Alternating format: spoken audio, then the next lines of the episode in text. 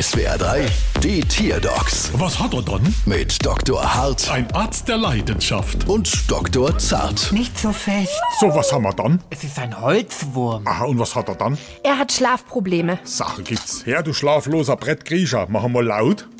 Hm, machen wir leise. Hätten Sie schon mal mit Fleisch nicht probiert? Also da danach schlaf ich immer wie ein Baby. Ja, aber das hat bei seinen Schlafproblemen leider nichts geholfen. Die Bezeichnung Holzwurm ist ein wenig irreführend. In Wahrheit handelt es sich dabei um den gemeinen oder gewöhnlichen Nagekäfer Anobium punctatum. Hört, hört. Mit Holzwurm meint man nicht den harmlosen Käfer, sondern seine Larven. Sie haben ein wurmartiges Äußeres und sind sehr gefräßig. Mit ihren kräftigen Kauwerkzeugen beißen sie sich durch das Holz.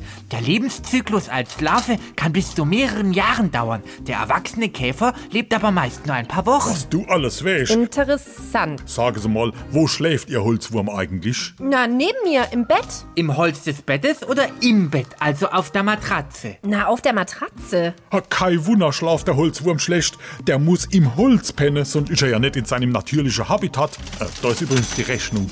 Ah ja, äh, vielen Dank für diesen wertvollen Tipp, aber ob der... Was? 900 Euro wert war? Ah ja, es kommt noch einer dazu. Ich verrate Ihnen nämlich jetzt noch, was Sie zu Ihrem Holzwurm schon sagen können, wenn's abends schlafen soll. Oh ja, das interessiert mich. Was denn? Husch, husch, ins Brettchen.